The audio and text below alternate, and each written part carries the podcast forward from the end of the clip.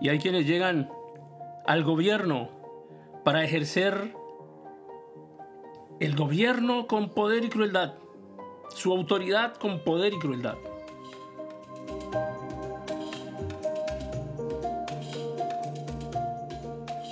Entre tanto se levantó sobre Egipto un nuevo rey que no conocía a José y dijo a su pueblo, y aquí el pueblo de los hijos de Israel es mayor y más fuerte que nosotros.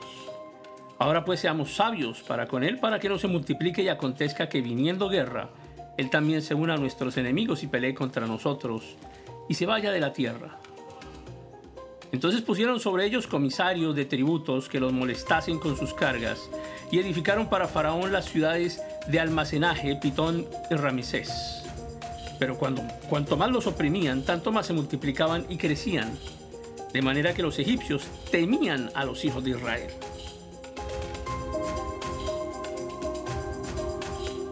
Y los egipcios hicieron servir a los hijos de Israel con dureza y amargaron su vida con dura servidumbre, en hacer barro y ladrillo, y en toda labor del campo, y en todo su servicio, al cual los obligaban con rigor.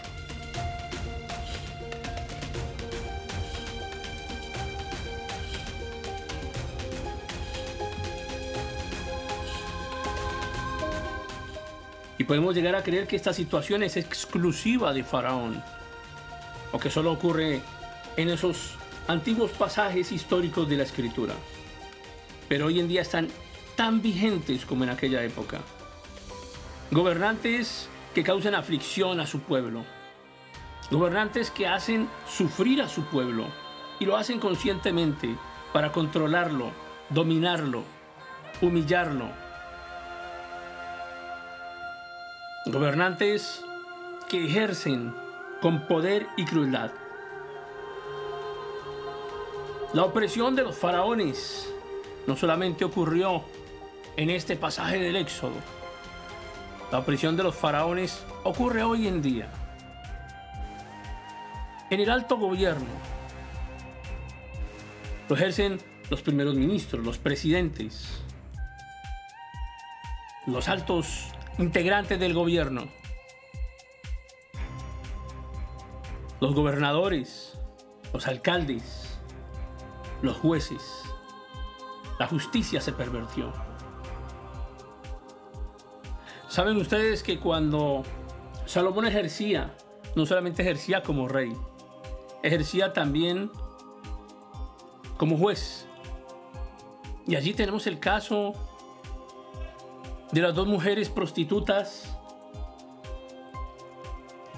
que aunque ejercían esa tarea, se les hizo justicia podían llegar a los tribunales, al tribunal del rey y solicitar justicia. No así como ocurrió más adelante en otras eh, partes de la escritura en donde nos recuerdan los jueces corruptos, los que pervirtieron el derecho, los que pervierten el derecho, la manipulación la manipulación ideológica, la manipulación económica, la manipulación política. Tener a los gobernantes bajo sumisión, afligidos, preocupados por qué vamos a comer hoy. La inflación está disparada. Nuestra familia está aguantando hambre, no tenemos tiempo de preocuparnos por el alto gobierno. Tenemos que preocuparnos por la comida diaria. Eso es lo que pretende Faraón en medio de la opresión. Pero también lo hacemos con nuestras casas. También lo hacemos al interior de nuestra familia. Oprimimos, humillamos, afligimos a nuestra familia. Le causamos sufrimiento, no solamente físico, le causamos sufrimiento emocional. Hablamos mal de nuestra familia, exponemos los errores de nuestra familia. Le hacemos daño a quienes supuestamente amamos. Destruimos su espíritu. Destruimos su dignidad.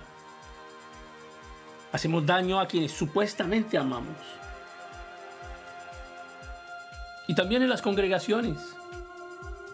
Desde los altares exponemos los errores ajenos.